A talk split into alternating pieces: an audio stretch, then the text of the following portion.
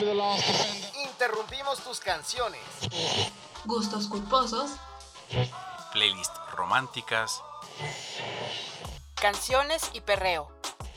Interrumpimos los capítulos de tu serie favorita. Tus stories de amigos en la playa. Videos de bailecitos. Todo para reproducir desde el librero, el podcast de librerías Gandhi. No se te ocurra reproducir otro podcast. Sigue leyendo, sigue escuchando.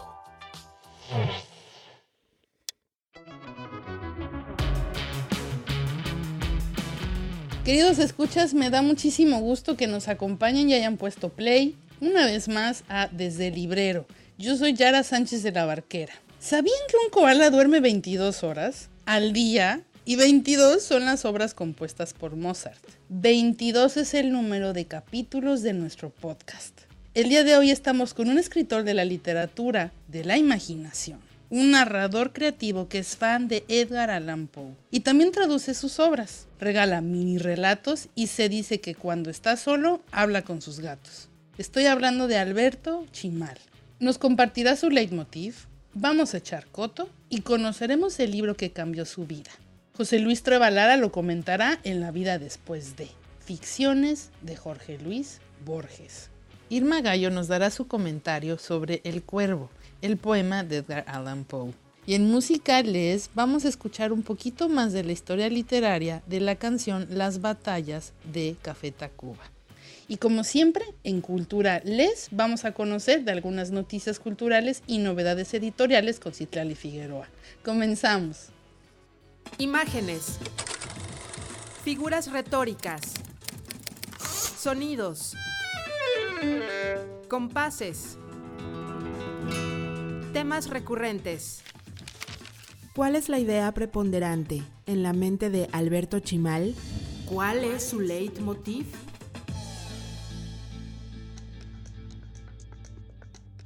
Alberto Chimal es un escritor mexicano nacido en 1970. Ha dedicado su trayectoria en el mundo de las letras al cuento y a la novela, a enseñar sobre lo que mejor se le da, la escritura creativa. Es un profesor y divulgador destacado. Ha publicado ensayos, manuales de escritura, guiones de cine y hasta cómics. Su esposa Raquel Castro también es una reconocida escritora mexicana y el día de su boda llegaron a la Gandhi de Madero para tomar las fotos. Son el recuerdo más bonito del inicio de nuestra vida juntos, Alberto, Raquel y libros. Nada más faltaron los gatos. Así lo recuerda Alberto. Nos dio el término literatura de la imaginación porque le parece que abarca más que la llamada literatura fantástica. Y así comenzó a escribir microrelatos en Twitter y los reunió toditos en un libro donde sumó los relatos nuevos en la saga del viajero del tiempo. No terminaríamos de mencionar más de 50 libros publicados, entre ellos cuentos, novelas y otras obras que han surgido de su pluma. En 1990 escribió La Luna y 37 millones de libras. Posteriormente Gente del Mundo, La Ciudad Imaginada y otras historias, El Viajero del Tiempo, Cómo comenzar a escribir historias y junto con Raquel escribió El Club de las Niñas Fantasma. Ha recibido el Premio Bellas Artes de Cuentos San Luis Potosí, el más prestigioso que se otorga en México a un libro de narraciones breves, por el libro Estos son los días, publicado en el 2004 el Premio de Literatura Estado de México en 2012 por su trayectoria, el Premio Bellas Artes de Narrativa Colima para obra publicada por Manda Fuego, publicada en el 2013, el Premio de la Fundación Cuatro Gatos, que reconoce lo mejor de la literatura infantil en castellano, por su libro La Distante, publicado en 2018, y el Premio de Novela para Jóvenes del Banco del Libro, concedido en el 2021 a La Noche en la Zona M. Desde 1993, Chimal imparte cursos y talleres literarios. Entre sus alumnos se encuentran varios ganadores de premios nacionales e internacionales. Es maestro en literatura comparada por la Universidad Autónoma de México y en 2021 se convirtió en el primer mexicano en escribir una historia de Batman para DC Comics. Y sus textos se han traducido a una veintena de idiomas. Una vez le preguntaron, ¿leer te da alas? Y respondió, más bien te impulsa para volar hacia adentro, a través de algo como el mundo hueco de Edgar Rice Burroughs, a la busca del sol que está en su centro. Querido Alberto, hemos platicado varias veces a lo largo de los años que te conozco. De hecho, eres el padrino de nuestra revista Le Más. te quiero preguntar específicamente en esta ocasión, ¿cómo comenzaste a escribir? A mí ese primer encuentro con la idea de escribir me pasó temprano en la vida. En casa de mi mamá, allá en la ciudad de Toluca, de donde vengo, había una serie de libros que mi mamá se compró pero que no leyó nunca, que eran los primeros tomos de una colección española de ciencia ficción, que quién sabe cómo llegaron hasta ella. Y yo me los leí y en uno de esos eh, venía entre varios textos pues antiguos de, temprano siglo XX, la autobiografía o una parte de la autobiografía de Isaac Asimov, aquel autor tan famoso eh, de origen ruso, donde él contaba que de chico, cuando, cuando leía a escondidas eh, aquellas antiguas revistas de ciencia ficción en el puesto de periódicos donde trabajaba su papá, ahí descubrió que existían los escritores, porque las revistas tenían secciones de cartas donde los diferentes autores incluso a veces se, comunicaban, se carteaban con, los aficionados. Eh, y leyendo ese descubrimiento hecho por otra persona, fue como yo descubrí que existían los escritores, que, que no eran nada más, digamos, no era nada más asunto de apretar un botón y que ya saliera un libro, sino que había alguien que lo hacía. Desde entonces tuve conciencia de eso y en los años siguientes a medida que me iba interesando más el asunto, pues empecé a tratar de hacerlo yo mismo, de, inventarme historias parecidas a las que me gustaban. Fue, fue, digamos, algo como muy, muy natural o muy, o muy simple, ¿no? No fue un gran descubrimiento, una epifanía ni nada por el estilo. Pero entonces, a la hora que comienzas a escribir, ¿cómo le haces para crear todos esos mundos?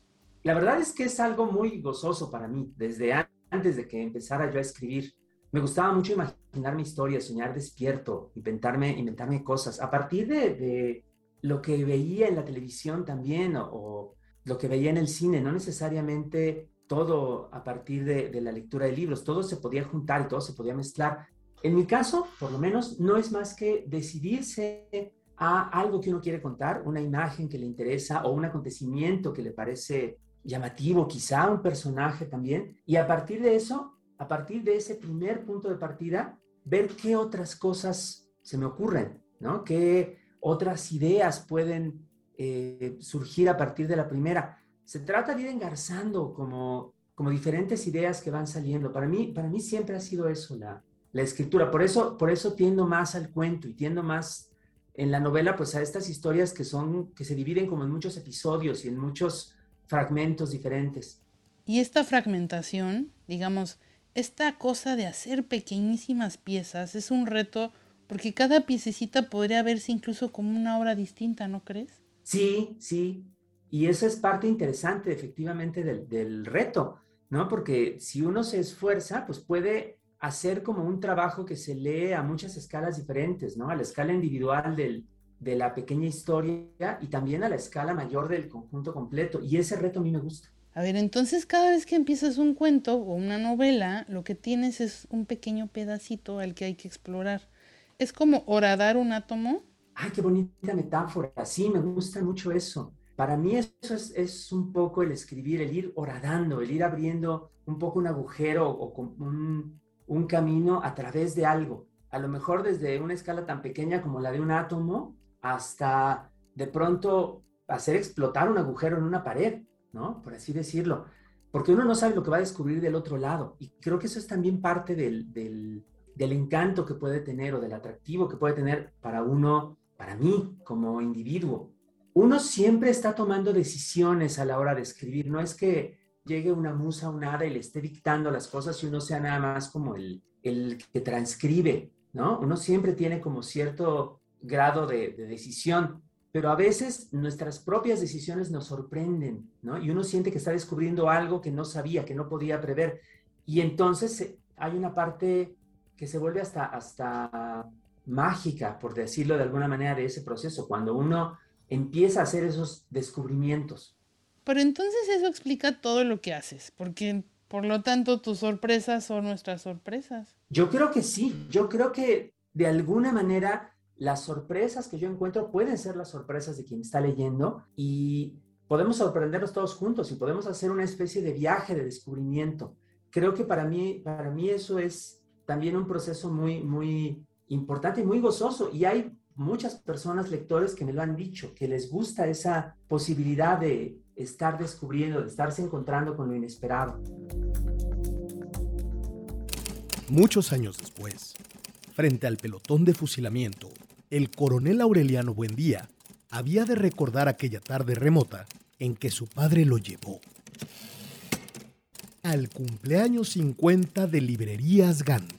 Librerías Gandhi, desde 1971 hasta donde nos dé la imaginación. Hola, ¿qué tal? Yo soy Irma Gallo y ahora les voy a comentar muy brevemente algunas cosas del poema El Cuervo de Edgar Allan Poe. ¿Por qué algunas cosas? Bueno, porque ofrece un universo interpretativo enorme, muy abundante, y no estoy segura que en tres minutos me dé tiempo de comentar todo lo que quisiera, pero sí les voy a decir algunas cosas que son, eh, considero yo, importantes. Miren, la primera vez que se publicó este poema fue en 1845 y una característica muy importante de él que deberíamos de tener en cuenta al iniciar este comentario, este análisis sobre el cuervo, es que combina el universo simbólico con un lenguaje poético muy rítmico y eh, bueno, el desaliento, la desazón, la desesperanza son los temas de este poema. ¿De qué trata el poema del cuervo? Es muy sencilla la anécdota. Es un hombre joven que está eh, destrozado eh, anímicamente porque su novia, su prometida Leonor, ha muerto y de repente un día él está en su estudio y de repente un día entra un cuervo que además de todo se instala encima de un busto de la diosa Atenea una diosa eh, a la que se le ha relacionado, a la que se le relaciona siempre, no solo con la sabiduría, sino también con la guerra. Es muy curioso porque en lugar de que el hombre pues quiera sacar al cuervo de ahí como haríamos cualquiera de nosotros, y aquí es donde entra la dimensión fantástica de este poema, lo que hace este hombre es empezar una conversación con el cuervo. La palabra que este animal va a repetir todo el tiempo es jamás. Desde que el hombre le pregunta, ¿cómo te llamas? Le contesta jamás el cuervo. Y él, como está imbuido en la tristeza, en la desesperación porque ha perdido a su amada Leonor, también le pregunta, ¿en algún momento será posible que yo vuelva a ver a Leonor? Y el cuervo vuelve a responder jamás. Cuando él ya quiere eh, pues sacar al animal de ahí, se da cuenta que nunca se va a ir. El cuervo se queda eh, parado en un marco de la ventana, como instalándose ahí, como diciendo que la pena, el dolor, eh, lo que siente este hombre jamás se va a retirar.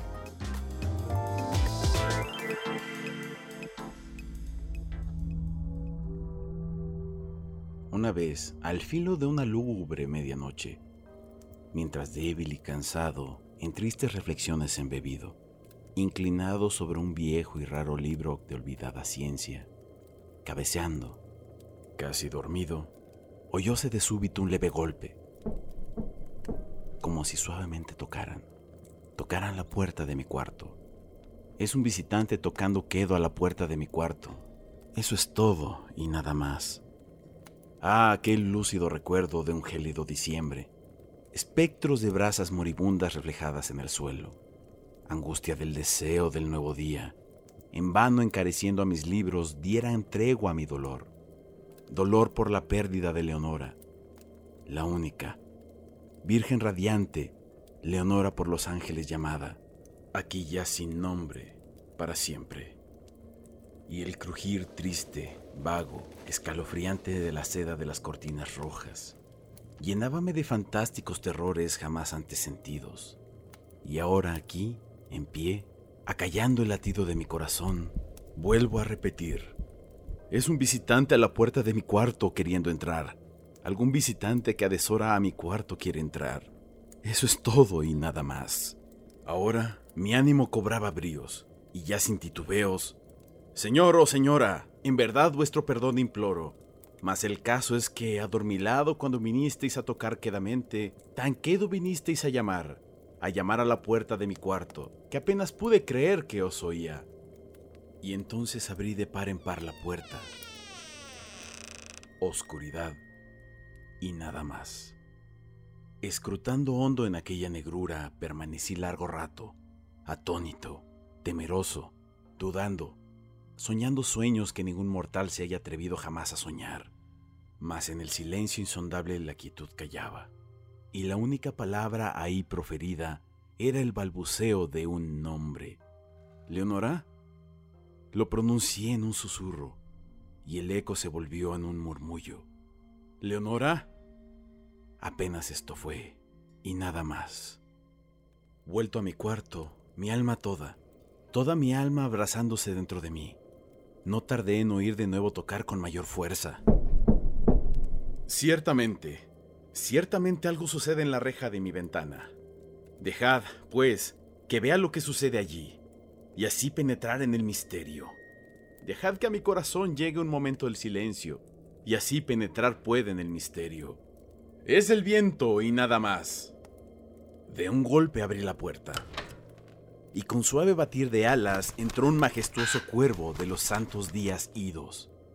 Sin asomos de reverencia, ni un instante quedo, y con aires de gran señor o de gran dama, fue a posarse en el busto de Palas, sobre el dintel de mi puerta, posado, inmóvil y nada más.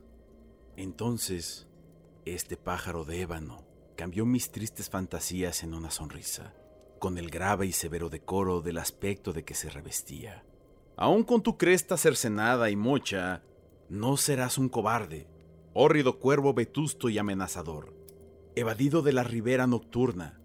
Dime cuál es tu nombre en la ribera de la noche plutónica. Y el cuervo dijo, Nunca más. Cuánto me asombró que pájaro tan desgarbado pudiera hablar tan claramente. Aunque poco significaba su respuesta, poco pertinente era, pues no podemos sino concordar que ningún ser humano ha sido antes bendecido con la visión de un pájaro posado sobre el dintel de su puerta. Pájaro o bestia, posado en el busto esculpido de palas en el dintel de su puerta, con semejante nombre, nunca más. Mas el cuervo, posado solitario en el sereno busto, las palabras pronunció como virtiendo su alma solo en esas palabras. Nada más dijo entonces. No movió ni una pluma. Y entonces yo me dije, apenas murmurando, otros amigos se han ido antes. Mañana él también me dejará, como me abandonaron mis esperanzas. Y entonces dijo el pájaro, nunca más. Sobrecogido al romper el silencio, tan idóneas palabras. Sin duda, sin duda lo que dice es todo lo que sabe. Su solo repertorio aprendido de un amo infortunado a quien desastre impío persiguió. Acosó sin dar tregua hasta que su cantinela solo tuvo un sentido. Hasta que las edenchas de su esperanza llevaron solo esa carga melancólica de nunca, nunca más. Mas el cuervo arrancó todavía de mis tristes fantasías una sonrisa. Acerqué un mullido asiento frente al pájaro, el busto y la puerta. Y entonces, hundiéndome en el terciopelo, empecé a enlazar una fantasía con otra, pensando en lo que este ominoso pájaro de antaño, lo que este torvo, desgarbado, hórrido, flaco y ominoso pájaro de antaño quería decir graznando. Nunca más. En esto cavilaba, sentado, sin pronunciar palabra, frente al ave cuyos ojos, como tizones encendidos, quemaban hasta el fondo de mi pecho. Esto y más, sentado, adivinaba, con la cabeza reclinada en el aterciopelado forro del cojín acariciado por la luz de la lámpara, en el forro de terciopelo violeta acariciado por la luz de la lámpara. Que ella no oprimiría, ay, nunca más. Entonces me pareció que el aire se tornaba más denso, perfumado por invisible incensario mecido por serafines, cuyas pisadas tintineaban en el piso alfombrado. Miserable, tu Dios te ha concedido, por estos ángeles te ha otorgado una tregua. Tregua de nepente de tus recuerdos de Leonora. Apura, oh, apura este dulce nepente y olvida a tu ausente Leonora. Y el cuervo dijo, Nunca más. Profeta, cosa diabólica. Profeta, sí, seas pájaro o demonio enviado por el tentador, o arrojado por la tempestad a este refugio desolado e impávido, a esta desértica tierra encantada, a este hogar hechizado por el horror. Profeta, dime, en verdad te lo imploro. ¿Hay bálsamo en Galad? Dime, te imploro. Y el cuervo dijo, Nunca más. Profeta, cosa diabólica. Profeta, sí, seas pájaro o demonio. Por ese cielo que se curva sobre nuestras cabezas, ese Dios que adoramos tú y yo. Dile a esta alma abrumada de penas si el remoto Edén tendrá en sus brazos una santa doncella llamada por los ángeles Leonora. Tendrá en sus brazos una rara y radiante virgen llamada por los ángeles Leonora. Y el cuervo dijo, Nunca más. Sea esa palabra nuestra señal de partida, pájaro o espíritu maligno. Vuelve a la tempestad, a la ribera de la noche plutónica. No dejes pluma negra alguna, prenda de la mentira que profirió tu espíritu. Deja mi soledad intacta. Abandona el busto del dintel de mi puerta.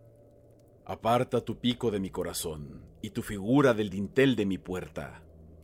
Y el cuervo dijo, Nunca más.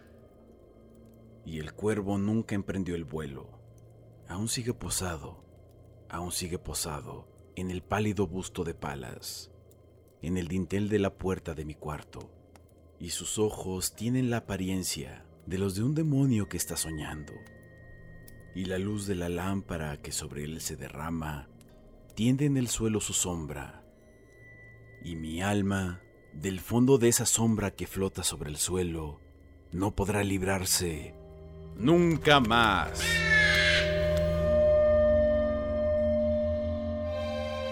www. Punto. Gandhi. Punto. Com. MX. Encuentra todos los dramas y libros que quieras en gandhi.com.mx. Pide ya y recuerda que el envío es gratis siempre. Radiografía literaria. Diseccionando las obras que yacen en la médula de los autores. Alberto, ¿cuáles son las lecturas y textos que más te han marcado en tu vida, como lector y como escritor? El cuento que me cambió la vida lo encontré cuando estaba en la escuela secundaria. En aquel tiempo había una revista que la publicaba el CONACIT, el Consejo Nacional de Ciencia y Tecnología, que se llamaba Ciencia y Desarrollo. Y yo compraba esa revista todos los meses porque además de artículos eh, científicos que, que, a mí no me decían nada porque no los entendía, porque todavía estaba muy chico, había un cuento distinto cada mes, un cuento que se anunciaba como de ciencia ficción y que en muchas ocasiones sí eran textos de ciencia ficción de Arthur C. Clarke o de eh, Kurt Vonnegut, pero una vez, quién sabe qué sucedió, qué idea extraña, eh, subversiva le dio al editor o editora de la revista, porque publicó, etiquetándolo como ciencia ficción, un cuento de Jorge Luis Borges que se llama Tlon Ukbar Orbis Tertius, y que de hecho es una historia en la cual eh, pues la ciencia y el pensamiento racional son vencidos, son derrotados. Es todo lo contrario de un cuento de ciencia ficción en muchos sentidos. Y para mí fue un encuentro tan inesperado, tan desconcertante y tan maravilloso, pues que me voló la cabeza, que me hizo darme cuenta de muchas cosas que podía ser la escritura, la literatura, la imaginación, de las que yo no tenía ni idea hasta aquel momento. De veras ese cuento me cambió la vida. Y posteriormente el libro en el cual viene ese cuento de los, de los libros de la obra de Borges, pues profundizó ese cambio. Es un libro que se llama Ficciones. Es el libro donde vienen algunos de sus cuentos más famosos, como aquel que menciono, como La Biblioteca de Babel, Las Ruinas Circulares y eh, otros más. Leer eso fue una eh, experiencia tremenda. Otros dos libros, pues que me afectaron de la misma manera y que siguen conmigo, pues también tienen que ver con, con la imaginación fantástica. Uno es Casa de Conejos, que de hecho es como una especie de eh, micronovela en, capítulos pequeñísimos, como una especie de colección de minificciones de Mario Lebrero, un autor uruguayo que también descubrí por aquella época y que es otro de esos libros eh, rompedores, transgresores, misteriosos, muy divertidos. Y un tercer libro que también es de ese tiempo es una colección de cuentos que también forman una novela. Ahí hay como un patrón que no sé exactamente qué significa, pero bueno, es un libro que se llama Calpa Imperial, de una escritora argentina, también como Borges, Angélica Gorodischer.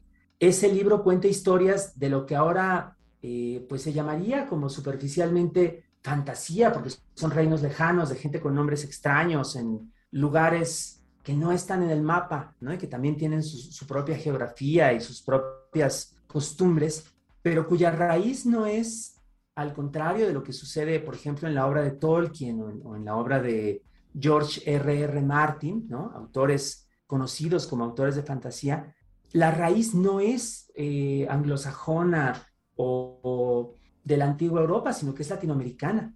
Se puede entender esas historias como fábulas, como metáforas de la, de la vida en América Latina y sobre todo en un país bajo una dictadura militar como era Argentina cuando Gorodischer escribió el libro. Y entonces ahí hubo, hubo como pues otra pieza muy importante para mí de, de, lo que representaba o podía representar la literatura, ¿no? Que podía hablar de la, de la realidad, pero no tenía que hacerlo simplemente repitiendo lo que ya estaba delante de mis ojos, sino que podía expresarlo de muchísimas otras formas.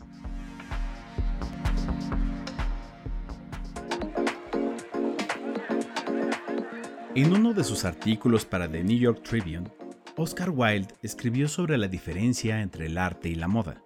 La moda es efímera, el arte es eterno. De hecho, ¿qué es la moda en verdad? Una moda es una manera de fealdad tan absolutamente insoportable que tenemos que alterarla cada seis meses. Una afirmación muy fuerte para alguien que fue un referente del estilo de su tiempo, para luego continuar con una digresión sobre las cualidades que debe tener un vestido para estar bien hecho. Habla del color, del corte, de la decoración, etc. No significa que despreciara la moda, despreciaba el sistema en el que se manejaba culturalmente la ropa. Pues él también había dicho, uno debe ser una obra de arte o traer una apuesta. En el número 149 de la revista Lee Más, queremos analizar esta paradoja, cómo la moda, al ser una forma de expresión artística, resulta también un sistema que oprime y estandariza. Analizamos el trabajo de algunos diseñadores, la literatura que existe a su alrededor, los fenómenos sociales y culturales en los que la moda ha sido el centro del debate. También veremos cómo su crueldad ha llevado a la tumba a algunas de las personas en su afán de alcanzar la perfección y la belleza, o bien la propia fama. Una edición que se sumerge en el paso de la moda por la historia, por aquellos que marcaron tendencias y otros que se encargaron de reinventarse para dar pie a nuevas generaciones. Personajes tan variados, estrafalarios y únicos que nos compartieron su perspectiva de la moda, su creatividad, pasión y talento con una sola lección. A la moda, dómala. ¿Cuál es el impacto que puede tener un solo libro? ¿Qué es lo que puede cambiar? En esta sección es lo que tratamos de responder, pues la música, el cine,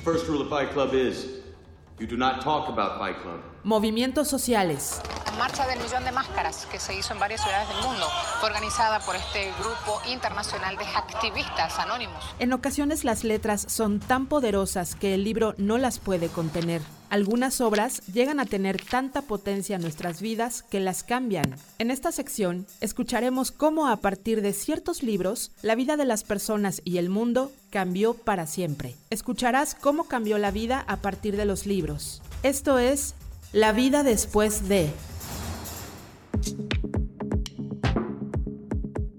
¿Qué huele? ¿Cómo están? Adivinen dónde estoy.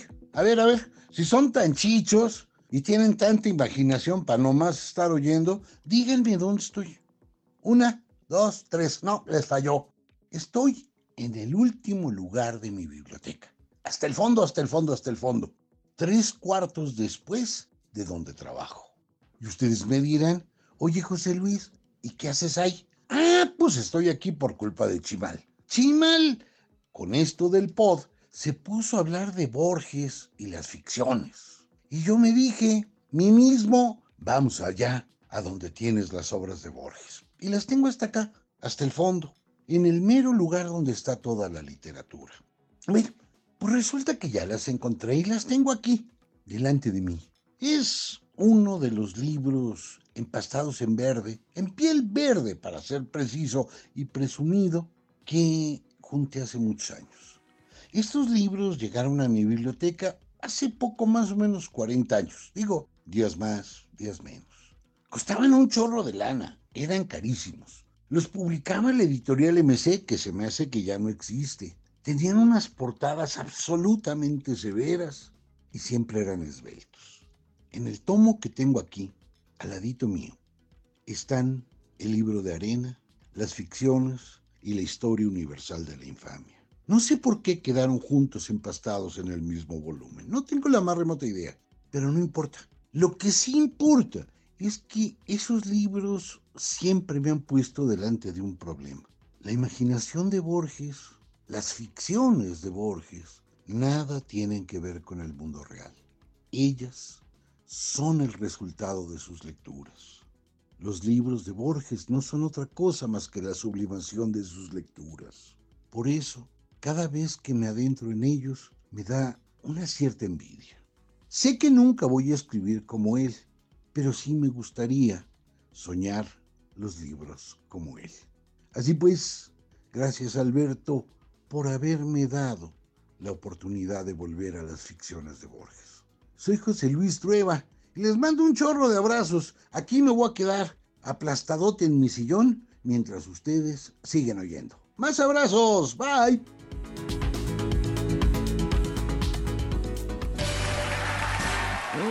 Leyendo? La última novela de Octavio Paz.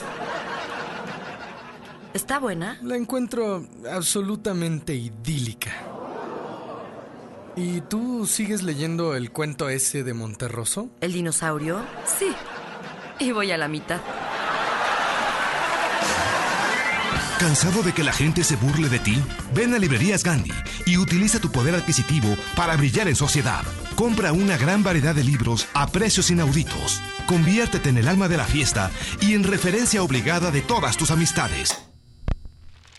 Del libro a la canción. De la literatura al rock, al pop y hasta al punk. Sube el volumen.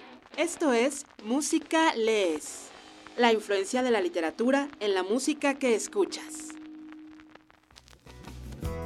Oye Carlos, ¿por qué que de la escuela mañana? Así comienzan las batallas, una de las canciones más emblemáticas de la banda de rock mexicana, Café Tacuba, incluida en su primer disco homónimo de 1992, la cual hace referencia al libro de José Emilio Pacheco, Las batallas en el desierto. Escrita por Enrique Rangel, bajista del grupo, se dice que la canción, más que estar basada en los hechos ocurridos dentro de la novela, es la reacción de Quique como lector. De ahí que el inicio de la letra parezca un reclamo al protagonista. Oye Carlos, ¿por qué tuviste que decirle que la amabas a María? José Emilio Pacheco es una de las figuras más importantes de la literatura mexicana.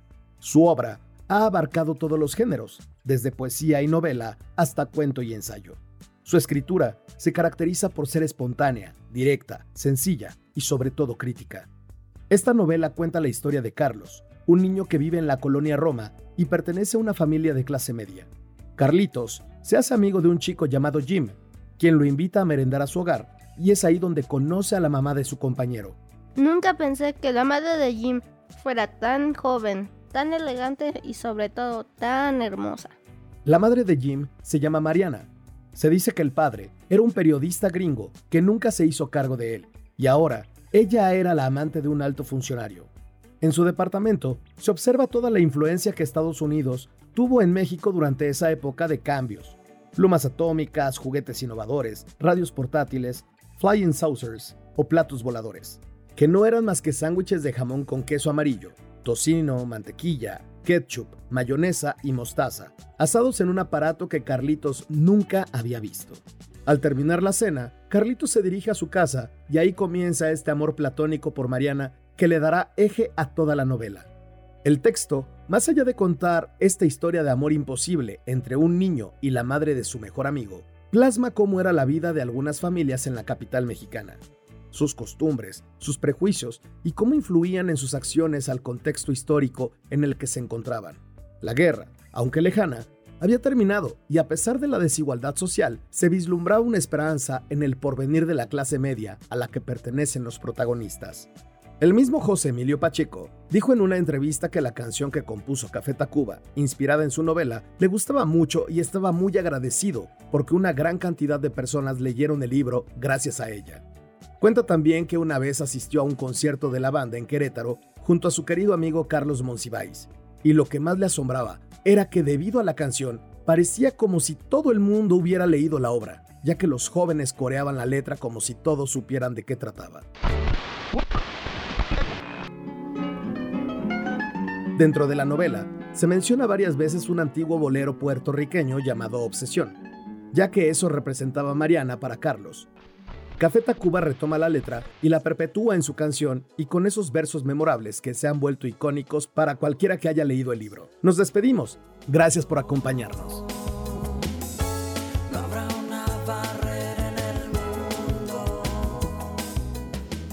¿Qué, ¿Qué me ves, güey? Pues qué, güey. Pues que tengo pintados monos o qué, Pues ahorita, güey, tú Pues, y ¿qué yo, güey. quieres, qué? Una Tú, vez, güey, no me una vez, güey. Ya, Órale, güey, ya, güey, son amigos, ¿Y este güey qué? Tú no ¿Qué te metas, ¿Qué quieres, güey? ¿Qué te pasa, güey? no, güey. Órale, ¿Qué quieres, güey? bueno, ¿qué- bueno, ¿qué onda? Órale, ¿Tú güey? Leer incrementa tu vocabulario. Librerías Gandhi. El sano cotorreo es esa costumbre que tienen las personas de hablar entre ellas, cual si fueran aves coloridas, divertidas y sobre todo cotorras. ¿Qué tiene que ver un cotorro con nuestros invitados? Especialmente que nuestros invitados son bien cotorros. Les gusta el jijiji y el jajaja, los libros y echarse una buena platicada. Esto es Echando Coto.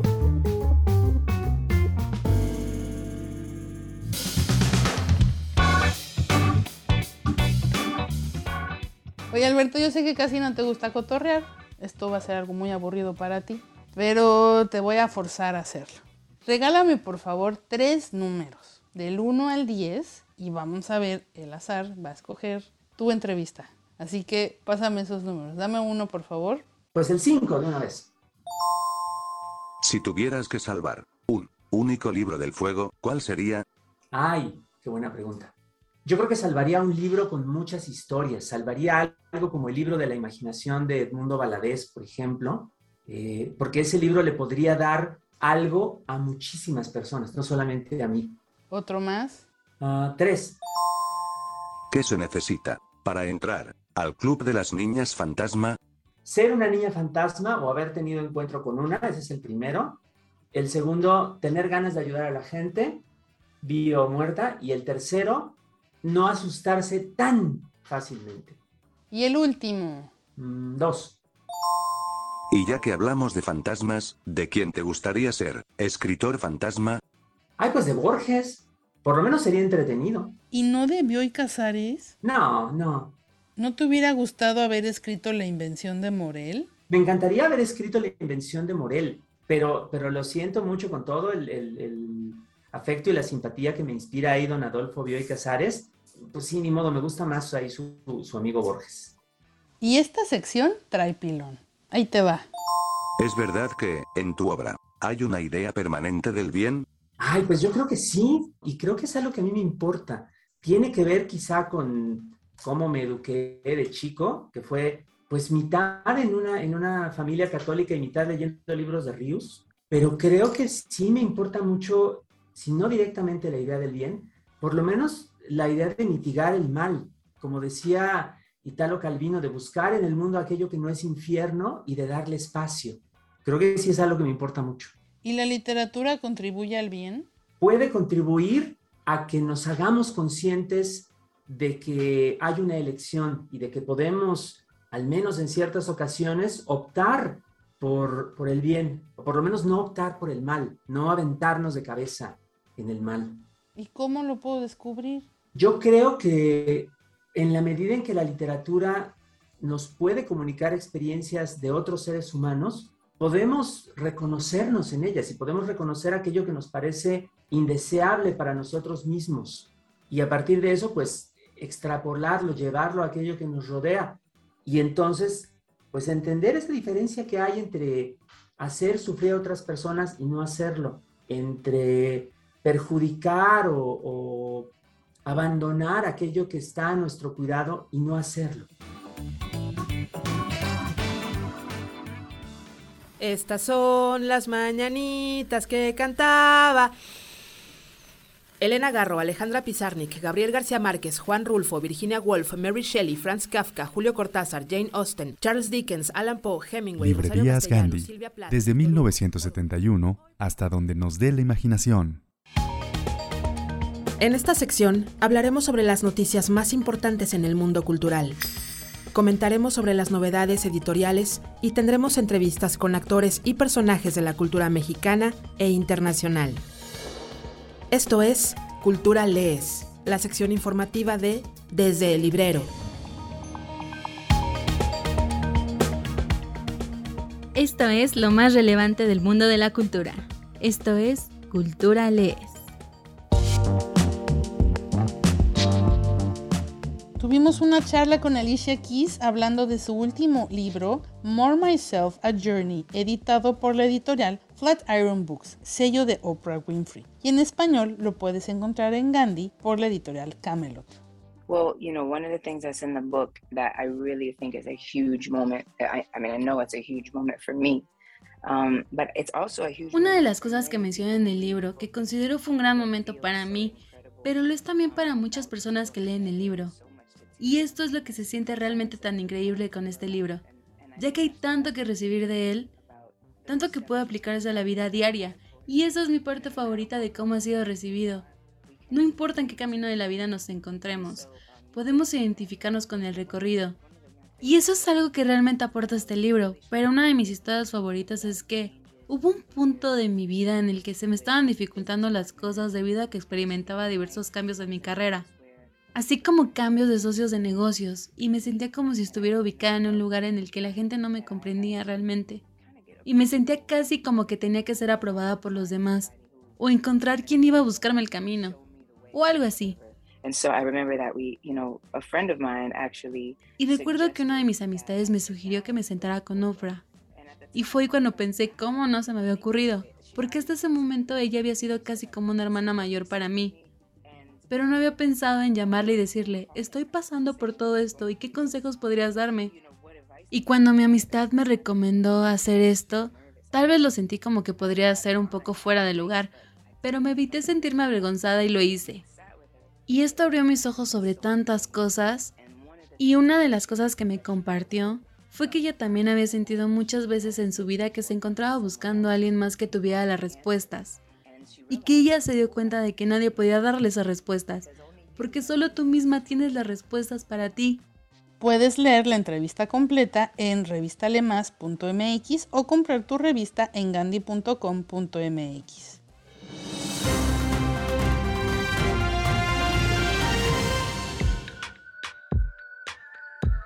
La viuda, una novela inédita de José Saramago. José Saramago, el escritor portugués y ganador del Premio Nobel, publicó su primera novela a los 24 años bajo el título Terra do Pecado, sin provocar relevancia en el mundo literario. Ahora, casi 75 años después de la publicación original, se edita y se traduce por primera vez al español con el nombre de La Viuda, por Editorial Alfaguara. Se espera la publicación de su obra completa para conmemorar el centenario del nacimiento del autor, a celebrarse el próximo año 2022. Pilar del Río, viuda y traductora, comentó, ese libro provocó a José Saramago tanta emoción que dejó que le cambiaran el título. No firmó contrato y no recibió ni un escudo de la época, pero él era feliz porque lo había publicado.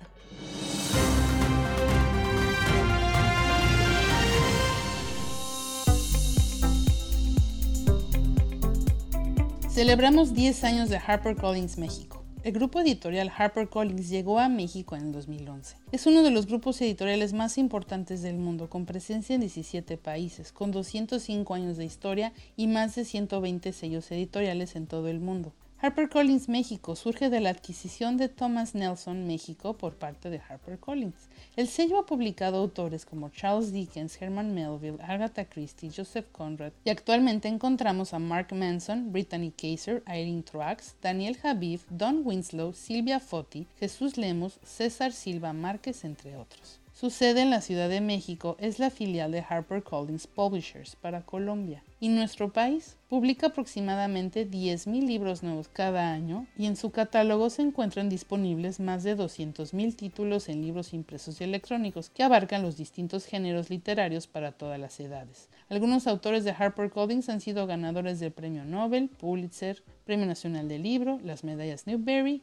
Caldecott y el Premio Man Booker. Celebremos leyendo.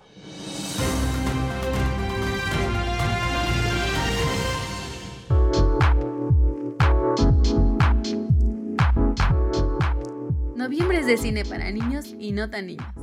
El Festival Internacional de Cine para Niños y no tan niños llega a su vigésima sexta edición y después de mantenernos en casa y disfrutar un aniversario en línea, es momento de retomar los espacios comunes sin dejar de cuidarnos y sin bajar la guardia.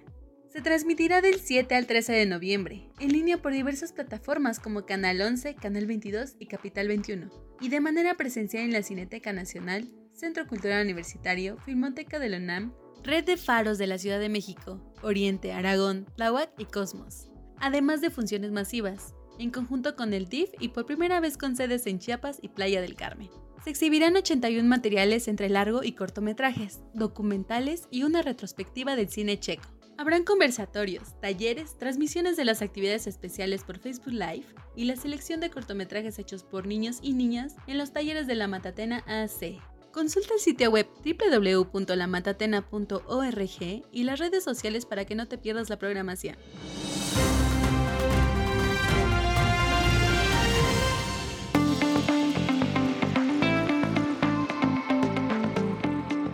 Estas son algunas recomendaciones que pueden encontrar en nuestras mesas de novedades editoriales y en gandhi.com.mx. Primera persona del singular de Haruki Murakami, en Tusquets Editores y Planeta de Libros. Pese a ser la protagonista de la historia que me dispongo a narrar a continuación, no hay mucho que pueda contarles de aquella mujer de quien incluso he olvidado su rostro y su nombre, y de la que no obstante confío en que haya hecho lo propio conmigo amores de adolescencia evocados con serena nostalgia, jóvenes apenas vislumbradas, reseñas de jazz sobre discos imposibles.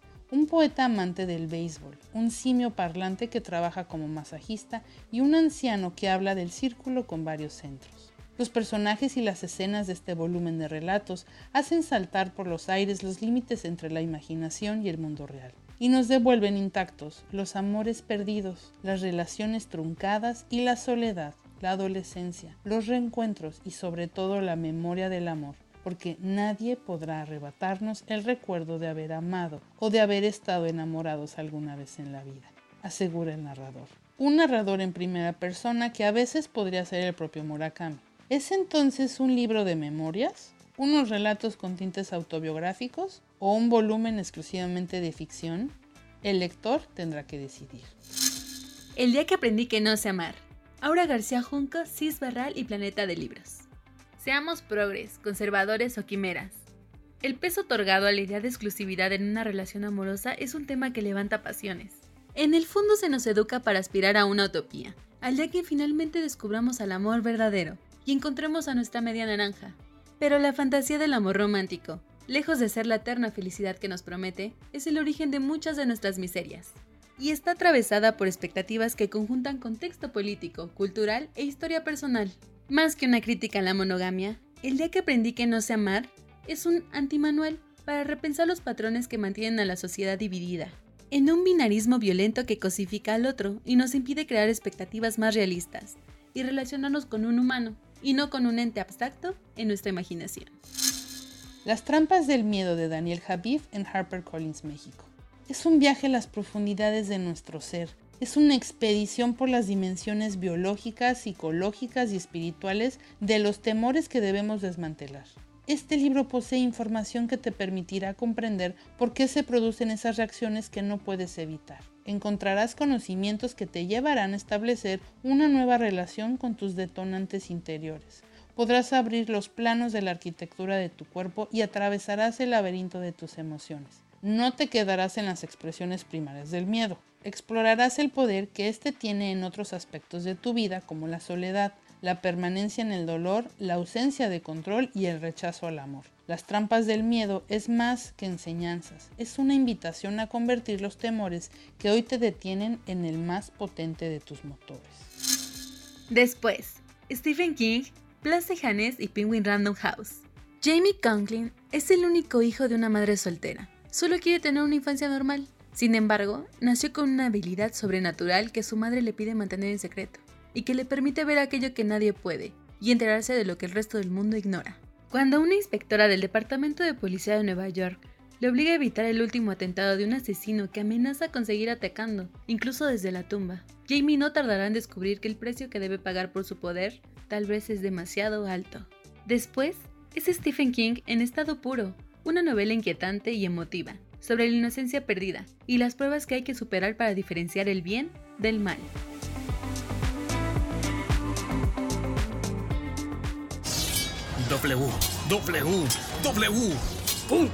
Gandhi. Punto.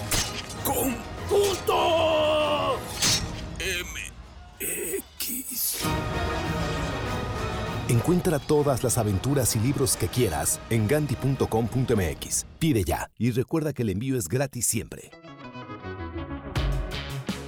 Queridos escuchas, espero que les haya gustado esta cornucopia literaria. Espero que nos acompañen en el siguiente capítulo dentro de 15 días, donde vamos a platicar con Carmen Villoro. Muchas gracias. Gracias por escuchar. Te esperamos en el siguiente capítulo de Desde el Librero.